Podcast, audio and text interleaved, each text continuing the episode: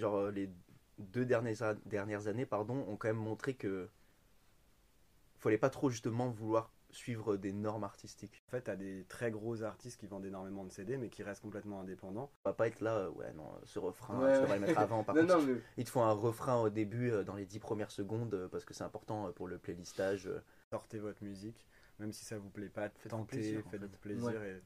et, et sortez de la musique au max. Why should people care? I'm the shit, bitch. Ok, nouvel épisode d'Esthétique Rap. Aujourd'hui, on va parler déroulement de carrière, comment les artistes gèrent leur rythme de sortie, comment ils réussissent à garder leur identité artistique, comment les labels peuvent les accompagner dans ce processus et comment on promouvoit la sortie des différents projets. Aujourd'hui, je suis bien accompagné pour parler de ça. Je suis avec Roman du label Jeune à Jamais et Salut. Tancred d'Alterca Productions. Hello Je vous laisse vous présenter, les gars. Euh, bah, du coup, je me présente, ouais, bah, tu as déjà fait un peu le, le déroulé, mais je suis Roman, je suis chef de projet euh, dans le label indépendant parisien qui s'appelle euh, Je n'ai jamais, qui existe depuis euh, du coup 2017. Euh, je sais pas si on entame tout de suite une présentation un peu plus longue ou. On va Non. présenter juste Ouais, aussi ce que tu fais, après on va parler de l'édition et de la distribution. Ouais. Du coup, moi, c'est Tancred, je suis label manager à la distribution chez Alterca Distribution depuis deux ans. Donc, euh, j'accompagne les artistes au quotidien pour gérer leur sortie, et notamment sur les plateformes de streaming. Et du coup, est-ce qu'on peut un peu expliquer ce que c'est la différence entre master, édition, distribution, tout ça? Euh, ouais, carrément. Alors, euh, sur la partie plutôt édition, quand on parle d'édition, c'est plus euh, ce qui relève des droits d'auteur en fait des artistes. C'est tous les revenus qui vont être générés principalement en France récupérés plutôt principalement en France par, par la SACEM. Et du coup, lorsqu'on parle d'édition, ouais, c'est les pour vulgariser un peu rapidement, et de toute façon je suis pas un, je suis pas un spécialiste, disclaimer déjà dès le départ, on est très jeune et on est aussi en pleine période d'apprentissage et, voilà, donc forcément il y aura peut-être des erreurs lors de ce podcast. Mais euh, en gros, c'est euh, c'est le syndicat qui va permettre en gros aux auteurs de protéger leurs œuvres, auteurs, compositeurs, euh, et euh, du coup les artistes vont pouvoir s'inscrire à la déposer en fait leur, titre, envoyer en fait le, wave à la avec qui a travaillé dessus, donc les compositeurs comme je disais, il y a même parfois des top liners, des choses comme ça. Et euh, du coup, euh, le rôle de, de ça va être d'aller récupérer tous les droits. Donc euh, les, les droits qui vont être générés par exemple par des concerts. Parce que je sais pas si vous avez déjà organisé des soirées, mais par exemple quand on organise une soirée un peu, euh, quand on est étudiant par exemple, il faut payer la SACEM. Et parce que la SACEM en fait va récolter la liste des musiques qui vont être utilisées et tout rediviser, Et redistribuer redistribuer aux auteurs, voilà, en fonction de leur contrat, etc. Donc il y a aussi les radios, les passages radio, il y a aussi, aussi des revenus de plus en plus par le stream qui passe euh, par la SACEM, ça se développe petit à petit et en vrai c'est en train de prendre une part de plus en plus importante dans les relevés SACEM euh, des artistes. Donc voilà, c'est plus le côté droit et je vais pas hum, aller plus loin là-dessus parce que, je- comme je disais, je suis pas un spécialiste là-dedans. Et après sur le côté Et master, du coup, euh, juste pour compléter, le rôle de l'éditeur, du coup, Ouais. c'est d'accompagner les artistes dans ce processus de récupération des royalties, de dépôt des œuvres, et donc d'être en contact aussi avec la SACEM pour traquer euh, les soirées, les passages en radio, en télé, tout ce qui concerne l'utilisation des droits liés à l'œuvre, en fait. clairement. Alors que la partie master, c'est lié à, à l'enregistrement lui-même, donc euh, au, au master qui est donc vendu, qui est produit à la base et qui ensuite est distribué et puis finalement qui est vendu euh, jusqu'au consommateur, donc euh, aujourd'hui notamment sur les plateformes de streaming. Et donc la, la rémunération quand tu payes ton abonnement à Deezer ou à Spotify, la rémunération euh, du streaming est, est redistribuée en fait à chaque acteur, donc euh, au détaillant, puis au distributeur, puis au label et finalement à l'artiste en fonction des contrats qui lient chaque entité entre elles. C'est ça. Voilà. Ok. Aujourd'hui, euh, plus que jamais, du coup, les plateformes de streaming, ça a changé, enfin ça a révolutionné même le- les stratégies de sortie de projet pour les artistes. Là où avant il y avait un chemin un peu plus classique, déjà dû au côté physique, tu presses un CD, voilà, il y a la sortie. Entre guillemets, aujourd'hui, tu peux sortir de la musique en tant qu'artiste plus librement, comme tu veux, même si ça se passe pas exactement comme ça. Mais euh, du coup, euh, tu peux jouer le rôle de, de la rareté, le rôle de l'hyper-productivité, d'être hyper présent dans les sorties. Euh, comment euh, ça, les plateformes de streaming, ça a vraiment révolutionné ça euh? Bah, je pense qu'en fait, ouais, effectivement, comme tu dis, il y avait peut-être un côté qui était plus difficile pour les artistes euh, auparavant euh, pour distribuer leur musique, parce que ça passait forcément par l'objet qui était euh, le CD, en fait. Ouais. Et euh, le CD, c'est pas tout le monde qui peut se permettre non plus d'en produire. Les... C'est surtout les majors, j'imagine, qui avaient des contrats avec des distributeurs physiques, et les distributeurs physiques qui eux, avaient des contrats avec euh, bah, la Fnac, euh, les Cultura, je sais pas, je sais pas ce qu'il y avait trop à l'époque. Ouais. Virgin. Virgin, euh, des choses, bref, ou des disquaires bien sûr, où on allait vendre euh, le CD et le distribuer par des gros moyens. Après, il y avait forcément la débrouille, enfin, on a des exemples, bah, par exemple des, des, des Mister You ou quoi, qui, qui faisaient leur CD, euh, même Hugo TSR qui allait par exemple faire son propre CD, lui-même la- les codées sur son ordi, des choses comme ça, et aller le vendre à la main en fait. De en ouf. Mais d'ailleurs, euh, souvent, on- ces dernières années, il y a eu un peu. On parlait d'indépendance d'artistes, mais dans le, pour moi, la vraie indépendance, c'est ça. Genre, on a un peu mal parlé du- du- de ce statut parce qu'en soi, la vraie indépendance, c'est quand t'as aucun, aucun, aucune, comment on dit, aucun euh, lien avec euh, ta, ta- ta musique. Il y a pas de putain de d'acteurs autres que d'a- toi. d'autres acteurs. euh, Ouais, en gros, tu, tu- ouais, voilà, tu dépends de personne. Tu, tu vends tes CD dans la rue. Dès qu'il y a une, un lien avec euh, label, tout ça, t'es plus vraiment indépendant en soi. Hmm, je- moi, je suis pas forcément d'accord parce que le, le débat de l'indépendance, il est hyper difficile. Euh, je considère moi que de quoi on parle, tu vois, de, de l'indépendance en termes de direction artistique ou de l'indépendance en termes juste de partenaire professionnel. Genre une entreprise, rien à voir, une entreprise qui fait, euh, je sais pas, du BTP, elle va peut-être travailler avec la mairie, mais elle sera tout autant indépendante. Ouais. C'est juste qu'elle va avoir des contrats avec celle-ci. En fait, je vois plus en réalité, euh, par exemple dans un contrat de distribution, et Tancred pourra plus en parler que moi, c'est lui le spécialiste là-dessus. Euh, dans un contrat de distribution, en fait, c'est juste un partenaire en quelque sorte qui est au même rang euh, que l'artiste, sur qui il va s'appuyer pour Un avoir, intermédiaire. pour avoir. Ouais, voilà, c'est un intermédiaire. En fait, on travaille pour l'artiste et il reste totalement En fait, indépendant. je pense que ton ressenti sur euh, ce concept d'indépendance, il est peut-être lié à l'époque où justement tu avais des artistes qui étaient obligés d'aller dans la rue, euh, comme des Medine ou des gens comme ça, qui allaient distribuer leurs CD dans toute la France. Alors qu'aujourd'hui, euh, notamment grâce aux, aux plateformes de streaming et grâce à des grosses structures indé, euh, aujourd'hui tu as des machines indépendantes comme Believe. En fait, tu as des très gros artistes qui vendent énormément de CD mais qui restent complètement indépendants. Donc, comme des labels comme D'Or et de Platine ou QLF Records qui sont distribués par Believe. Mais Believe Mm. n'a pas vraiment de droit de regard sur la production artistique et donc c'est des artistes qui restent complètement maîtres de leur choix artistiquement et dans ce sens-là on peut considérer qu'ils sont complètement indépendants aussi tu vois. Ouais. Tu fais ta musique et tu la donnes après euh, juste pour la distribuer. Ouais, Ouais. c'est ça. Et du coup, il y a cette indépendance. euh, Bah, c'est comme les agré- En vrai, un distributeur, euh, c'est comme un agrégateur. Donc, quand on parle d'agrégateur, c'est un peu les DistroKid, TuneCore, Ouais. etc. Ils sont tout autant distributeurs que nous. C'est juste Ouais. que derrière un distributeur, il y a des moyens humains. Il y a des gens qui vont être présents pour répondre plus facilement que par des mails ou des choses comme ça. Donc, c'est... Et puis, il y aura d'autres choses que Tancred expliquera. Je dis un distributeur, euh, comment on peut dire, qui n'est pas un agrégateur. Ouais. Euh, donc, euh, ouais, c'est, c'est tout aussi simple aujourd'hui que. On va peut-être se dire qu'en fait, l'agrégateur, c'est comme celui qui, est- comme l'artiste qui allait vendre euh, Ouais. ses CD dans, ouais, dans, dans, la, dans la rue ou quoi que ce c'est soit. le Mais support qui change en fait. Mm. Ouais. Et d'ailleurs, des fois, on parle de label indépendant aussi. Ouais. Bah là en fait euh, dans un sens euh, c'est plus dans un sens juridique par exemple nous euh, Altercast c'est un label et un distributeur indépendant euh, parce que sur la distribution on est en contact et en contrat directement avec les plateformes.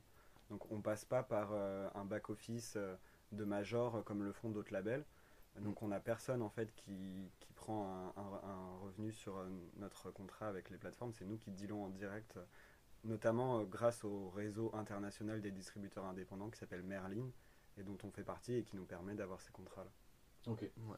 Et du coup, cette euh, liberté, ça a aussi euh, re-questionné le- toutes les stratégies de communication pour un artiste là où avant, tu allais contacter la presse quand il y avait un album qui sortait.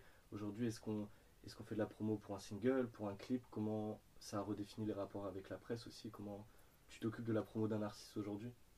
Euh, du coup, moi, je vais parler plus pour le côté label. Ouais. Parce que du coup, je travaille ouais, dans, dans un label, du coup, en fait, qui est distribué par Altercat Distribution, euh, qui est Je n'ai jamais.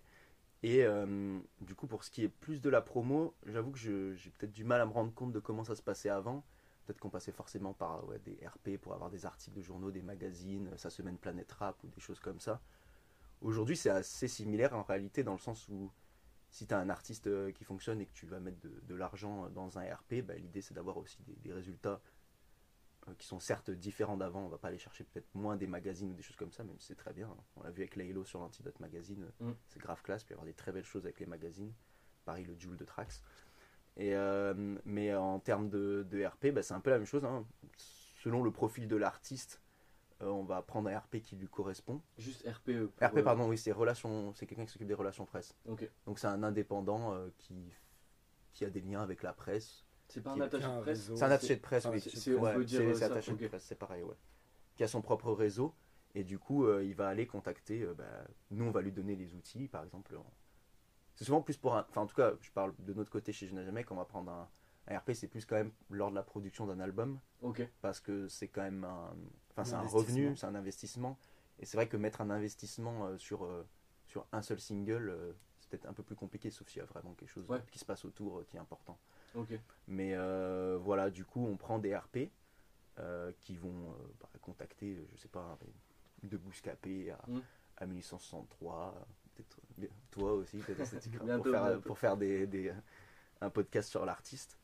Et c'est compliqué de, de vraiment réfléchir à comment adapter la promo aussi à la personnalité de l'artiste. Parce que je pense des fois à des choses qui ont été faites qui n'ont pas forcément été adaptées. Par exemple, c'était Mehdi Maizi qui disait qu'il avait enregistré un épisode de La Sauce avec O'Boy et qu'il n'avait pas Mm. sorti parce que c'était pas quelqu'un qui était à l'aise dans cet exercice. Et euh, je pense pas que tous les artistes sont faits pour faire des interviews. Je pense Mm. pas que tous les artistes sont faits pour avoir la com à PNL aussi. Je pense que c'est. Est-ce que c'est aussi votre rôle d'essayer de, de Ouais. chercher euh, ce qui est adapté à Carrément, c'est un équilibre à trouver en fait avec les artistes. C'est vrai que chacun a, a sa personnalité et c'est parfois difficile d'imposer un format, d'imposer une interview à des artistes. Nous, ça, ça nous est arrivé plusieurs fois sur des campagnes médias que des artistes euh, déclinent des offres euh, Ouais. de gros médias ou, ou- ou des choses comme ça parce qu'en fait ils, ils sont pas à l'aise effectivement dans cet exercice-là. Donc oui, c'est quelque chose qui arrive fréquemment. Ouais, que ça leur correspond pas en fait le format interview. Il n'y a pas tout le monde aussi qui a envie forcément de, de, De de ouf, parler déjà. de sa musique, euh, qui considère que bah, tu écoutes sa musique si tu as envie d'en savoir plus ou des choses comme ça. Euh, et ça, nous on le comprend euh, totalement. Parce que euh, on n'est pas là. Après, c'est peut-être euh, notre côté un peu indé, mais on n'est pas là pour. euh, et puis l'identité tout, tout simplement du label, on n'est pas Mm. du tout là pour à la fois euh, réprimer la direction artistique d'un artiste, de ce qu'il veut faire avec sa musique. Je pense que ça nous identifie assez bien, je n'ai jamais sur ce cas-là. Et pareil pour les RP, euh, si un artiste ne se sent pas d'aller parler, il n'y a aucun souci en vrai. Après, je sais pas trop ouais, comment ça se passe autre part, mais Ouais. nous, euh, après, si vraiment on voit qu'il y a quelque chose qui peut être une très belle opportunité, que c'est en cohésion avec la direction artistique, et que euh, l'artiste il est un peu mitigé, on va lui. bah, on va, on va peut-être soutenir un peu plus, lui dire franchement, je pense qu'il faudrait que tu le fasses, c'est important, c'est un, bel objet promo, enfin c'est une belle promo, mais on ne on sera jamais. Enfin, l'artiste est maître Ouais. des décisions à la fin. Après, il y en a qui, qui ont, je sais pas s'il y a des coachs ou quoi, mais qui ont progressé dans l'exercice. Je pense aux premières interviews d'Amza. C'était euh, Je l'ai je l'ai jamais vu. euh, vers 2016-2017. C'était pas la même que là aujourd'hui. Il est beaucoup plus à l'aise. Tu vois, je pense que tu peux, tu peux bosser ça aussi. Mais après, c'est sûr qu'il. Je pense que ça vous pousse peut-être à, à chercher d'autres techniques de com, du coup, adaptées Ouais. à l'artiste. Bah, que- de la même manière que euh, en fait l'arrivée du numérique et du streaming a complètement modifié euh, la, la distribution et la, la production des, des disques, l'arrivée du numérique a aussi changé la manière dont on, dont on promeut euh, ses sorties. Et en réalité aujourd'hui, euh, ce qui permet de, de percer le plus, le plus rapidement, ça va être des TikTok ou euh, Mm. des, des Ouais. Ins- des Instagram qui sont finalement des nouveaux acteurs en fait de, du, du monde de la musique et qui sont hyper importants. Et effectivement, il y a beaucoup de labels qui commencent à travailler avec des influenceurs, à chercher des nouveaux moyens justement de, de présenter la musique de leurs artistes à, leur- à- à des publics, et notamment à des publics jeunes, euh, de jeunes générations qui consomment plus la musique de cette manière-là. Donc effectivement, euh, il y a peut-être un, un changement global de un peu de paradigme de, de promotion de la musique. Mm. Peut-être que on se pose aussi ces questions-là nous aujourd'hui. C'est quel rôle a- ont encore les médias auprès des publics, les grands médias, tout ça? Qu'est-ce qui est le plus intéressant pour Ah, il y a clairement eu un changement drastique euh, en termes de, de relations presse sur les je sais pas, les quatre dernières années même. Juste comme ça. Après, je sais pas si j'étais pas là il y a 4 ans pourtant, Ouais. mais, mais de ce qu'on j'ai si, pu- de ce, que, ce dont on a pu parler avec euh, du coup Anaïs Lawson qui est la, la directrice du label qui a co-créé le label avec Alterka Euh, les méthodes de RP ont, enfin de presse ont totalement changé en tout cas pour un acteur comme je n'ai jamais c'est le cas Euh, même en termes de médias de nouveaux médias en fait qui apparaissent spécialisés dans le rap il y en a plein de nouveaux qui sont apparus euh, sur, euh, sur Twitter notamment Mm. Des choses comme ça et euh, c'est des médias en fait euh, des, ouais, des médias qui ont chacun leur propre DA précise euh, qui vise un type de rap Clairement, ouais. qui sont très identifiés et qui ont euh, bah, en fait un avis qui est un peu tranché et qui forcément bah, ça va plaire aux gens qui vont suivre parce qu'ils savent que s'ils aiment cette musique, que ce média a l'habitude d'en parler, ce que le média va proposer, bah, forcément ça va être assez ça va être intéressant à écouter en tout cas. Et Complètement. donc nous on a on a développé là depuis depuis deux ans tout un réseau, une connexion un peu en fait tout simplement parce que c'est des gens qui en plus ont à peu près le, le même âge que nous, qui Mm. sont euh, qui sont passionnés, euh, qui adorent ce qu'ils font et qui aiment la même musique que nous. Et du coup ça colle un peu à la direction artistique de Jeune à jamais. Je pense à 1863 par exemple. Ouais. dont on a distribué la tape Tambora. Euh, Ok, je savais pas que c'était vous qui avez. Ouais. Putain ouais, de ouais. tape. hein. ouais, non, ils sont trop chauds, trop, trop belle équipe. euh, Big up à Noé, Siloé, euh, Big up à Noé, tout le monde. C'est trop chaud. Et il y a plein d'autres médias, hein, je, vais pas- je pars sur Oui. une liste après, vouloir. mais euh, non, mais par exemple, je pourrais citer Mosaïque, tu vois, qui est vraiment, je trouve, dans son côté, qui fait son truc super bien et tout, que j'adore aussi. euh. Bref, voilà, je n'en citerai pas plus, après je vais me faire embrouiller. Oui, Parce que euh, c'est sûr que la, la plateforme Twitter en soi, ça permet, tu- n'importe qui peut créer son média. Et Ouais. après, ce que je trouve cool aussi, même quand tu disais avec TikTok, tout ça pour la promotion, c'est qu'en fait, j'ai l'impression qu'aujourd'hui, c'est quand même plus le public qui choisit. Mm. Bah, Tu peux contacter des influenceurs, mais si le TikTok il plaît, c'est parce que les gens ils kiffent le son, ou c'est vraiment le public qui va choisir. Oui, par Si ces médias marchent bien, où, ouais. la télé, par exemple, avait, Bon, bah, avait t'as un rôle primordial, où fallait passer sur MTV, où fallait passer sur M6 et tout. Bah, maintenant, c'est vrai que sur TikTok, c'est plutôt le public qui en ouf. rapport direct avec euh, l'objet et, et qui peut décider d'un succès ou, ou d'un flop. Carrément. Et puis la télé, ça peut te permettre aujourd'hui d'aller chercher un, un autre public. Ouais. Tu vois, je pense à quotidien, ils invitent des rappeurs. Ouais, ils Oui, ont fait Lala, ils ont fait Zedune. De ouf. C'est des très bons, très bons Tu- choix. Mais euh, quand tu t'adresses vraiment au, au public rap, ça se passe plus vraiment en télé en vrai. Ça se passe Mhm. ailleurs. Et, euh, et on peut s'en passer aujourd'hui dans une promo. C'est, un luxe de passer en télé, Mhm. toujours, je pense. Il y a Click tu- qui est quand Ouais, même euh, si, cool, Click. tu vois. Je sais que nous, sur la saison 1 de Zuku, ils avaient invité. euh, il- Dans le TikTok, quoi. Ouais, il a fait un click talk et en vrai, c'était un peu son premier gros truc. Enfin, non, il a déjà fait des ID, des articles, mais sa première télé, etc. Et franchement, ça va être un gros coup de boost parce que forcément, bah, le 667, c'est pas un collectif qui parle. Ouais. Zuku, c'est le seul qui parle fois, euh, du ouais. 667 et donc c'était c'était parfait comme, euh, comme opération et c'est eux qui nous avaient contactés et on était très contents de faire. euh, Enfin, je sais plus si c'est eux qui nous avaient contactés, mais bref, c'était un peu. En tout cas, ça s'était fait super facilement. Et, euh, et du coup, on était très contents. Donc, il y a quelques trucs quand même, ouais, encore à la télé. J'imagine qu'un quotidien, c'est intéressant. Même des, on est en direct, je crois. Je sais que Zedune aussi l'a fait. C'est des trucs qui sont cool. Et pour revenir peut-être au sujet même de départ, quand tu passes à la télé, tu as des droits d'auteur qui sont générés. Donc, tu as des revenus par Oui. la suite par la SACEM si ta musique est diffusée. C'est intéressant parce que c'est un milieu institutionnalisé et qui est quand même euh, géré par euh, peut-être d'autres générations que, Ouais. que les nôtres, mais en réalité, enfin, comme on en parle régulièrement et comme il y a des gens qui en parlent très bien, je pense notamment à Olivier Cachin qui écrit beaucoup d'articles sur le sujet, euh, sur le fait que le rap c'est une culture vraiment do it yourself et qui a toujours euh, existé, qui préexistait avant de passer par ces, ces réseaux-là et qui n'a pas besoin de ces réseaux-là pour être validé et qui a plus à chercher ça, Ouais. qui existe par elle-même et qui n'a pas besoin de se justifier euh, par des passages. Bah, ça, c'est la grande force du rap. Pour le coup, euh, euh, le rap, euh, vu qu'il a été euh, très longtemps et il est toujours méprisé euh, par une forme de, de culture dominante de- qui est violente symboliquement envers le rap et des choses comme ça, parce Ouais. que c'est une contre-culture à la On a base. appelé ça une sous-culture. Enfin, Sous-culture, voilà. Ouais, je ne serai pas ce nom. Non, Mais non, pas- pas ici. il a déjà assez de communication. Et du coup, euh, euh, pardon, j'ai perdu le fil. Non, oui. Et ben en fait, même pendant le, le côté, vu que c'était aussi un public très jeune qui écoutait du rap, lorsqu'il y a eu ben, justement la, la chute un peu du disque, du disque physique dans les, dans les années 2000, 2000, ouais. eh ben, le public jeune, lui, il était déjà à l'aise avec Internet, avec euh, LimeWire, Emule pour les anciens. ça. Napster, Napster, Ah, ouais. Napster, un des premiers aussi, ouais. toujours présent. le premier. Le premier, ouais. Après, c'est Deezer le deuxième? Ouais, Deezer Ouais, arrivé, vive euh, la très France. Cocorico. non, et du coup, il y, a eu la, il y a eu la chute du disque. Donc, il y avait des grands acteurs un peu pop et choses qui continuaient à vendre des disques, mais sauf qu'en fait, les auditeurs de rap, ils sont passés sous le radar, en fait, de, du, du marché de la musique. Et du coup, ils téléchargeaient tout sur les plateformes. Il y avait sûrement mais des, des triples disques de platine en téléchargement sur, C'est vrai que sur, euh, sur les- les. ce qu'on appelle les rois sans couronne. Ah, c'est mais ouais, une génération de, de mecs qu'on qu'on- qu'aurait beaucoup vendu en Un streaming, mec qui je aurait eu des ventes énormes en réalité si aujourd'hui c'était en streaming. Mais En- du coup, en, en 2009, 95% de la musique euh, écoutée sur Internet l'était de manière illégale. Ouais, C'est à partir de 2013-2014 que les plateformes arrivent, avec aussi la- l'arrivée des smartphones en fait, ouais, les clips Ouais. YouTube, tout, euh, qui ont. Mais. et euh, qui ont aussi permis au marché de la musique de repartir en croissance alors Ouais. qu'il chutait depuis 15 ans pratiquement. Bah c'est ça. Et, hum, et du coup, ouais, le rap, il passe sous les radars. Et donc, euh, en fait, on se dit que le rap est mort, alors qu'il l'est absolument pas. C'est juste que les auditeurs, ils téléchargent. Et on faisait sûrement partie de ces auditeurs qui téléchargeaient euh, gratuitement. Excusez-moi. Mais euh, en tout cas, j'en faisais partie. On a bien ripé les CD de On section d'assaut. On a acheté des albums sur iTunes quand même. Ouais, Ouais, il y a eu cette Ouais, génération. Je me rappelle quand t'avais les cartes cadeaux à Noël, t'avais 15 Ouais, euros ouais, ouais. Ouais, Tu incroyable. t'achetais Carte 100 Snack, par là. à à- 99 Ah ouais, juste avant la caisse à la Fnac. Euh, de ouf. C'est Ouais. quoi ton premier CD Tancred que t'as acheté Ah, euh c'est Orelsan perdu d'avance. Ah ouais, ah, t'as un goûts de roi. Ouais. Toi, c'est quoi? Euh, Le premier, C'est. euh, Wow. Je crois que c'est c'est Laylo euh, Merci. Merci. Ah, mais il était en physique? Il était que sur. Non, pardon, en digital. Ah, en digital, ouais. ouais, Ah oui, acheté, sur. euh, Sur iTunes, Je sais pas en fait si c'est ça.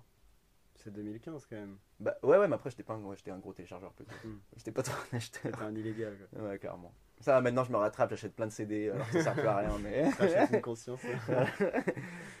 mais euh, oui, et du coup, pour revenir en fait au débat de base, c'est que vu que le rap était sous les radars, qu'il gagnait plus trop d'argent parce qu'il était euh, téléchargé illégalement, bah, il était plus représenté dans les médias traditionnels. Il était déjà pas beaucoup, et là, il était encore moins. Et donc, en fait, il y a plein de canaux qui se sont créés alternatifs, et le rap, en fait, a créé sa sa propre industrie musicale Ouais, à côté, quoi. Et l'industrie les- et les majors not- notamment ont tenté de le rattraper, et l'ont aujourd'hui rattrapé Ouais. en permettant à plein de, de gros artistes de créer leur, leur propre label euh, dans Ouais. les majors. Donc on pense à des affranchis, à des, à des 9 de I, à des, Des, euh, euh, QLF, comme tu disais, dans Maison Baron Enfin, c'est pas des Rouge. majors, du coup. Oui. Ça se fait beaucoup en vrai aujourd'hui. Ouais. Mais euh, ouais, et du coup, ça revenait en fait au fait que bah, il fallait aussi être en, en avance un peu sur son temps. C'est pour ça qu'on a des, tu vois, des trajectoires comme Orelsan euh, qui ont utilisé dès le départ les réseaux sociaux. Mm. Pareil, un MySpace. 995, c'est ouais, MySpace pour Orelsan. Un 995, c'est Facebook, YouTube, Mm. Mm. en vrai. Et, euh, et aujourd'hui, TikTok. Et du coup, ce, ce truc, je pense, hein, c'est que ce truc qui faisait que le rap était un peu méprisé par les autres médias, eh ben ça, ça fait qu'aujourd'hui c'est les plus, enfin, c'est le genre musical qui est le plus fort et qui s'adapte le plus vite parce qu'il était obligé Mm. en fait de s'adapter pour survivre. Et plus largement aussi, je- j'en ai parlé au début, je voulais parler aussi euh, de comment euh, un artiste peut, réussir à garder une identité euh, artistique qui lui est propre au, fil de la sortie des projets, parce que comme on dit, le rap c'est une musique, ça- tout évolue vite, et comment aussi les labels vous pouvez réussir à accompagner avec le recul sur la, direction artistique des rappeurs, parce qu'aujourd'hui il y a un public qui demande à la fois du renouvellement, Mm. il y a un public qui demande aussi euh, de pas changer, de, de garder le. C'est assez compliqué, tu vois. C'est même le, le public qui peut être un peu schizophrène des fois sur les demandes. Et euh, quand t'es artiste, bah tu, tu- à la fois tu veux garder ta musique, tu veux pas tout le temps faire la même chose parce que sinon tu te fais chier. Comment vous Bah, c'est comment pareil, c'est un, accompagnez c'est un équilibre, c'est une question assez, assez difficile parce que c'est un équilibre à trouver et qui dépend vraiment en fait des, des pratiques de chaque artiste, de chaque label.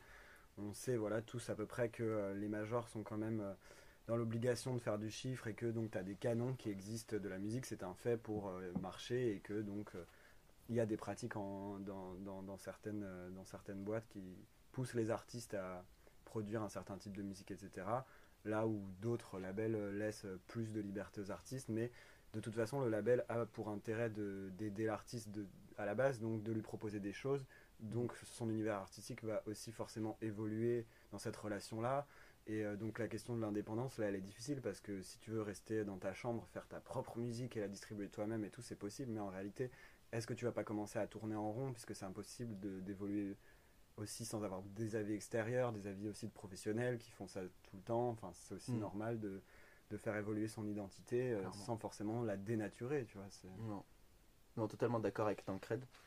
Et euh, après, je pense que c'est genre les deux dernières, dernières années, pardon, ont quand même montré que fallait pas trop justement vouloir suivre des normes artistiques carrément et que les réussites, les plus grosses réussites de ces deux dernières années, c'est bon, ils sont peut-être Par- pas- parmi d'autres, mais parmi d'autres, oui, bien sûr, mais en tout cas qui sont en qui ont pleine, marqué le- croissance, ouais, de ouf, qui ont marqué un peu l'année dernière. euh, ce qui a marqué, c'est Freeze et Laylo, quoi. Et c'est des mecs qui, euh, pour prendre Freeze, qui, qui a tapé dans le même truc pendant, pendant- depuis le début et juste Ouais. ça a pété à ce moment. Ouais. Euh, des mecs comme Laylo, toujours qui a gardé son délire, ça a pété à ce moment Incroyable. à force de. Parce que Laylo, c'est un, c'est un mec, euh, ça a pas commencé à être. Faut pas nous lancer, on pourrait parler de Laylo. Ah, pendant- mais on est des euh, hardcore de Laylo. J'avais envoyé un message à l'époque de. Des, des- quand il sortait volume Uno, volume euh, Ouais. Asie et tout. Ah ouais. Et euh, faut. Il a pas commencé non plus à merci en fait. C'est un mec. qui- Ouais, ouais. Il fait... Et il a ce délire à une époque où en fait euh, les gens comprenaient même pas ce qu'il faisait. Mais Ouais. comp- il avait même pas une base fan qui. qui... C'était vraiment des, des 2000 vues sur YouTube où les gens disaient mais c'est quoi? Parce que il faut rappeler que Laylo de base, il avait un duo avec quelqu'un qui s'appelait Circlo. Mm. où il faisait de la musique qui était pas digitale, qui était Non. plutôt euh, classique, qui était Mm. très cool. Et euh, donc il s'est fait une petite base fan et après euh, il a commencé ses délires très tôt, mais même avec Wit, qui Ouais. était présent. euh, Attends, mais si je me trompe pas, les volumineux, tout ça, c'est avec Wit. C'est la tape Ouais, digitale beaucoup- ouais, avec Il y, a, il y a beaucoup, il est beaucoup Non dessus. Si, si, si, il, est, il a deux Je sais qu'il y a une tape commune justement. Je sais plus le nom, c'est si pas volumineux. celle-là. hein. Mais c'était très tôt dans sa carrière. C'était Ouais, c'est avant trois Mer- ans c'est, avant, euh, avant Merci. Ah ouais. Et les gens comprenaient pas. Et en fait, je pense qu'il a dû se remettre en question, mais il a continué dans son truc. Et juste au bout d'un moment, à force déjà, c'était mieux fait. Et à un Mm. moment, les gens ont compris. Parce que C'est trop qu'il chaud. il a aussi su s'entourer et monter en, en qualité, en production, en composition, en réalisation, en rencontrant Haussmann, etc. Donc euh, il a, il a pas fait ça non plus tout seul, tu vois, il a su s'entourer et c'est ça aussi l'enjeu, c'est de, de trouver un entourage qui te correspond, qui te permet de rester dans ton truc, mais de monter en qualité et de Ouais. pouvoir... euh, De fou. Carrément. Et au final, euh, il y a des trucs qui se ressemblent à fond en fait entre les Halo de 2015 de Merci et le truc d'aujourd'hui. C'est juste que l'oreille se fait petit à petit dans le public. Et euh, voilà, tout ça pour dire qu'en je pense qu'en termes, en tout cas nous c'est un peu notre truc chez Jeune à jamais, c'est que si on signe en fait un artiste, c'est que ça nous plaît ce qu'il fait et qu'on croit en fait en sa proposition artistique. Donc aller à l'encontre de cette proposition artistique, ça aurait pas vraiment d'intérêt parce que ça serait, à ouais, ça serait contre ce qu'on voulait de base sur lui quoi. Donc autant vu les, ce qu'on nous a montré le rap euh, ces deux dernières années, autant pousser à fond ton délire. Au moins tu kiffes, ça paye, bah ça paye, ça paye pas, bah continue, travaille, etc. Carrément. Et, euh, et après, le rôle du label, du coup, autour de l'artiste, c'est plus de lui présenter peut-être des gens qui vont, comme il disait Tancrel, l'accompagner dans ce délire, d'autres professionnels, d'autres artistes, des choses comme ça. Nous, chez Je n'ai jamais, principalement, on va mettre en, relation, euh, par exemple, un artiste avec euh, des beatmakers, euh, un artiste avec des clippers, des choses comme ça. Par exemple, on est trop content de la dernière collaboration entre, entre Youngeri et Baby Solo 33 sur le clip de, Balayette. Bon, ça- ouais, c'est un, un clip. Et Youngeri, à la base, c'est le clipper de nos artistes Ucile et Rio. Et il est, enfin, il est ultra chaud. Et c'était naturel, en fait, de, je sais pas, de- d'aller venir faire travailler, parce qu'il a tout de suite compris le délire de Baby Solo, il a kiffé, il est venu, et, et ça fait, un- on est trop content du résultat. Donc c'est ça un peu ce rôle. Ouais, ça peut te de donner les moyens à un artiste en fait de juste aller plus loin dans ses idées et Ouais. de lui donner les moyens tout court en fait de, Grave. de produire sa musique. Et on parlait des rythmes de sortie de projet et ce que quand on parlait de la carrière de Laylo, ça m'a fait penser aussi que quand on parle de, de rythme de sortie, euh, Laylo, ce qu'il a fait aussi, c'est qu'il a quand même sorti régulièrement. Elle a la charbonné, hein. Il a charbonné et il a sorti cette musique. Et quand je pense à une carrière euh, comme celle d'Ateyaba, où euh, il charbonne aussi, mais vu qu'il sort pas les morceaux aussi, t'as un truc avec le public où les gens suivent pas l'évolution en direct. Ouais. Laylo, en vrai, ce que j'ai kiffé dans sa carrière, ça fait presque bientôt 10 ans, tu vois, que, que ça a commencé, c'est que tu, tu l'as su l'évolution. Parce qu'il te. Même si c'est flou, c'est un peu bordélique, des fois, les premiers projets, t'écoutes sa musique.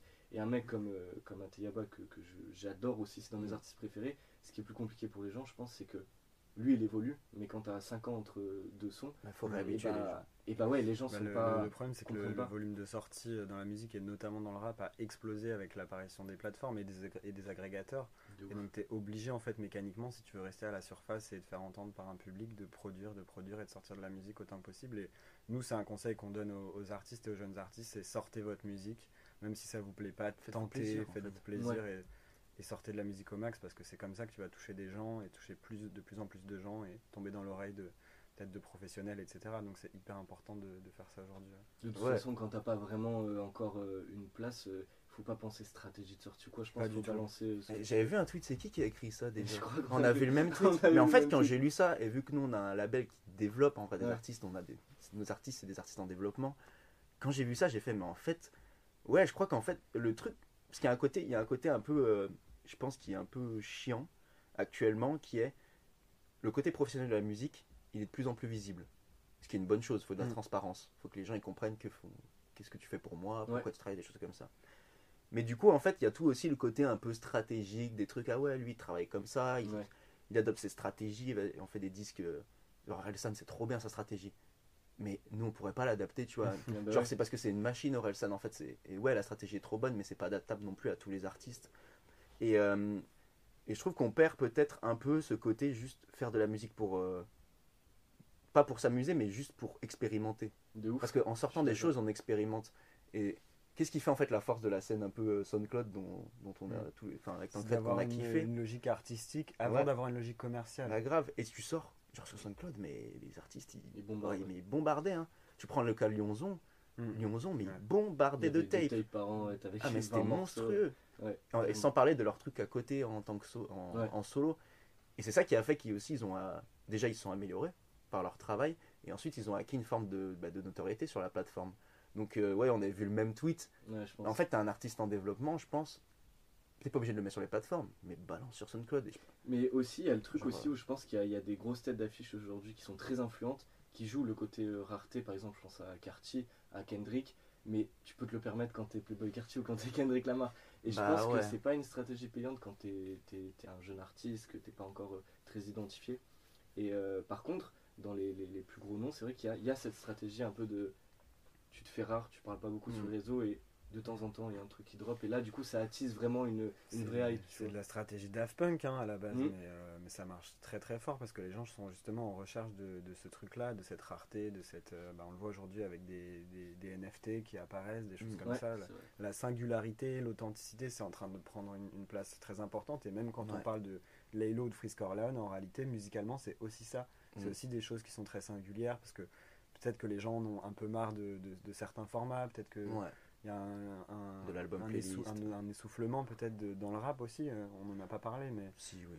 il y a besoin en fait de ce renouvellement et de cette singularité-là, je pense aujourd'hui, pour que le genre il continue à, à, à- à évoluer, à, À fond. à toucher d'autres gens et à, et à rester ce qu'il est. euh. Et euh, Clairement. au, au niveau d'une carrière aussi, un truc que, que je remarque en général, c'est quand euh, l'artiste sort le premier projet, c'est qu'il a bossé en fait euh, de la date de sortie du projet depuis le début de sa vie. Enfin, il y a, il y a Ouais. cet espace qui est énorme où il a eu le temps de penser à plein de choses. Et si le projet marche et qu'il est dans des grosses industries après, des, des gros Mm. labels, on va lui demander d'en sortir un autre. Parce qu'après, il y a une économie qui se crée autour de lui. Et là, d'un coup, euh, tu passes de 20 ans à créer un projet à un an, 6 mois. Et du coup, tu vrai. peux avoir un truc de, de renouvellement ou de, où là, tu, tu peux un peu te perdre et te dire, bon, faut que je le fasse, faut que, tu vois, Ça, je pense, c'est plus dans le cadre ouais, de, de contrats d'artistes, du coup. des gros contrats, je Donc pense. c'est vraiment le label euh, qui, qui produit tout, Mm. euh, de A à Z. Je sais pas, j'avoue que nous, nos contrats, ils sont, ils sont assez cool en vrai. Signé à euh, Jeune à jamais. Ouais, Carrément. on est cool. Mais après, on est une petite équipe, donc on peut pas non plus. euh, on a déjà du travail, on est déjà fiers de nos artistes, il faut qu'on les travaille à fond. Mais euh, il y a. Donc je sais pas trop euh, comment ça se passe dans les autres trucs, mais c'est vrai qu'en. En vrai, la position d'artiste, elle est. Ouais, des fois, ça m'arrive d'y penser, elle est. C'est pas facile, hein, d'être un artiste. hein. Genre, déjà, tu donnes de toi. Le rap, en plus, c'est une musique qui est.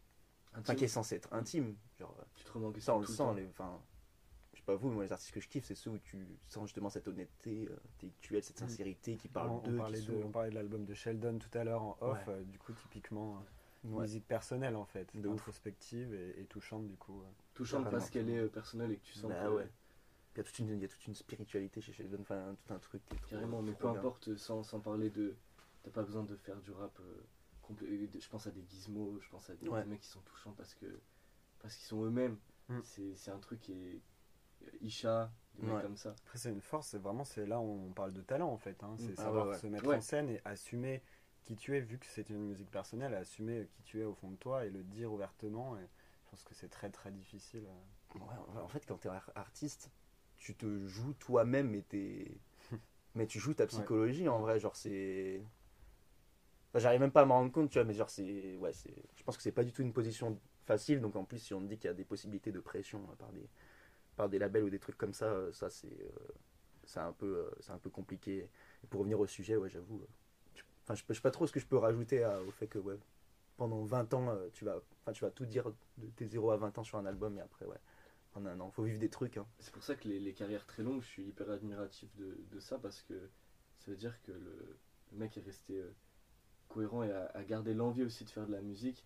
Et euh, après, tu vois, je pense à des Booba, euh, il a quand même su rester, euh, tu reconnais la patte de- depuis Lu- Lunatic et en même temps il s'est adapté aux, aux nouvelles. euh, il a fait de la trap alors qu'il a commencé sur du boom bap.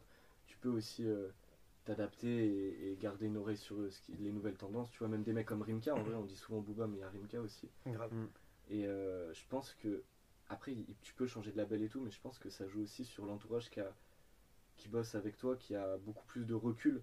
Et je pense, euh, toi, tu fais un peu de direction artistique, je pense aussi Ouais. que tu, tu, tu te dois d'apporter ce recul que l'artiste, en fait, t'es dans une bulle. Tous les jours, tu, tu vis ta musique, tu penses à tes sons, tu, au bout d'un moment, tu enregistres beaucoup de sons, tu sais même plus comment les mettre, comment les sortir.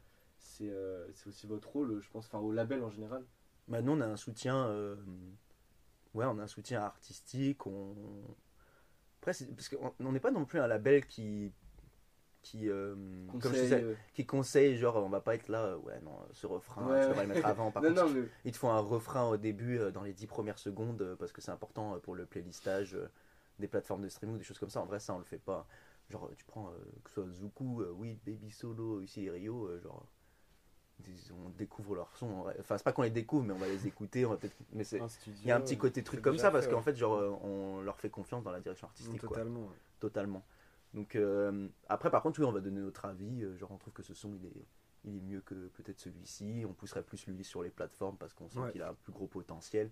Ça c'est le rôle aussi de- du coup de Tancred euh, en distrib si tu veux développer, je sais pas mais Bah, en distribution, c'est encore euh, plus difficile de d'avoir une influence sur la création artistique. Enfin, je veux dire, c'est quelque chose qui, fini, quoi. qui se fait pas. Enfin, voilà, c'est peut-être que sur la partie label, donc qui concerne plus la production, Mm. tu peux avoir des réflexions artistiques euh, avec, euh, avec les artistes sur- au moment où ils produisent. Mais en, en distribution, notre rôle, c'est pas du tout ça. C'est vraiment de prendre l'objet fini et de dire, Ouais. ok, on l'écoute, on va essayer d'en faire ça. Qu'est-ce que vous en pensez? Et ensuite, si l'artiste nous dit euh, quel, euh, quel titre vous, vous, vous verriez en, en clip ou en premier single, etc. Là, on peut éventuellement leur donner un conseil, mais c'est pas, c'est c'est de leur ressort, c'est toujours euh, eux qui ont le, le dernier mot. Et euh, avec plus du recul sur les, les sorties de projets, est-ce que vous pouvez avoir le rôle de. Enfin, je parle pas forcément de vous deux, mais d'un- Mm. de, de label en général, de, de, de dire plutôt espace les sorties, euh, plutôt ce projet euh, c'est peut-être trop tôt. Ouais, totalement. C'est des réflexions qu'on a tous les jours en fait sur, euh, sur les rythmes de sortie, sur la, la distance entre deux singles, sur combien on sort de singles. Ça dépend du, du nombre de, de tracks que tu as dans ton projet, si c'est un EP, un album, ça dépend si c'est important pour toi de faire une promo dessus, de sortir au max de singles. Parce qu'en fait, euh, le travail d'un distributeur digital, c'est de, en- entre autres, à part évidemment la mise en ligne et le soutien technique et l'accompagnement un petit peu stratégique que tu as au quotidien avec les artistes, c'est aussi de pitcher leur musique auprès des éditorialistes, donc des plateformes digitales. Donc les éditorialistes, c'est les gens qui gèrent toutes les playlists que vous écoutez, les playlists officielles des plateformes. Et donc nous, notre rôle, c'est en général entre 10 jours et 2 semaines avant les sorties, de leur présenter notre catalogue et de leur dire, voilà, on a ça qui sort, euh, qu'est-ce que vous pouvez en faire? Est-ce que vous pouvez le faire entrer sur ActuRap, sur Deezer ou sur FreshRap, sur Spotify, etc. Euh, sachant qu'on sort pas que du rap, hein, chez Altercast, c'est vraiment multigenre. hein. Donc, euh, donc il y a ce- cet enjeu-là de, de- de sortir, euh, de, de pousser en fait la musique auprès des éditorialistes, qui fait partie aussi de, notre travail. Et du coup, dans, dans ce cas-là, on conseille, on peut conseiller voilà sur quel single est le plus à même d'entrer dans telle playlist et tout, mais c'est toujours, comme je le disais, l'artiste qui choisit. Ça, notre c'est- cœur de métier le rétroplanning. Parce qu'en soi, le, le- votre métier, ça peut être ça, alors que le métier de, de l'artiste, ça reste la musique. Et du coup, Ouais. je me dis, ce qui doit être compliqué aussi quand tu es là, tu, tu crées de la musique, c'est c'est penser. euh, T'as pas envie de penser stratégie, enfin, c'est pas leur Mm. rôle. Et du coup, euh, Ouais. sur les sorties, je, je, je suis admiratif des fois de ceux qui. qui, qui- où tu, tu te dis sur 5 ans, putain, la cohérence. Mm. Je pense à PNL, 5 ans, parce que c'était quand même dense la période de l'EP avant le Monde Chico, je sais plus comment il s'appelle. QLF. QLF Ouais. jusqu'à euh, Deux Frères. C'est hyper cohérent, ils sont restés euh, ah, tout en, en, en apportant des nouvelles, euh, des nouvelles choses.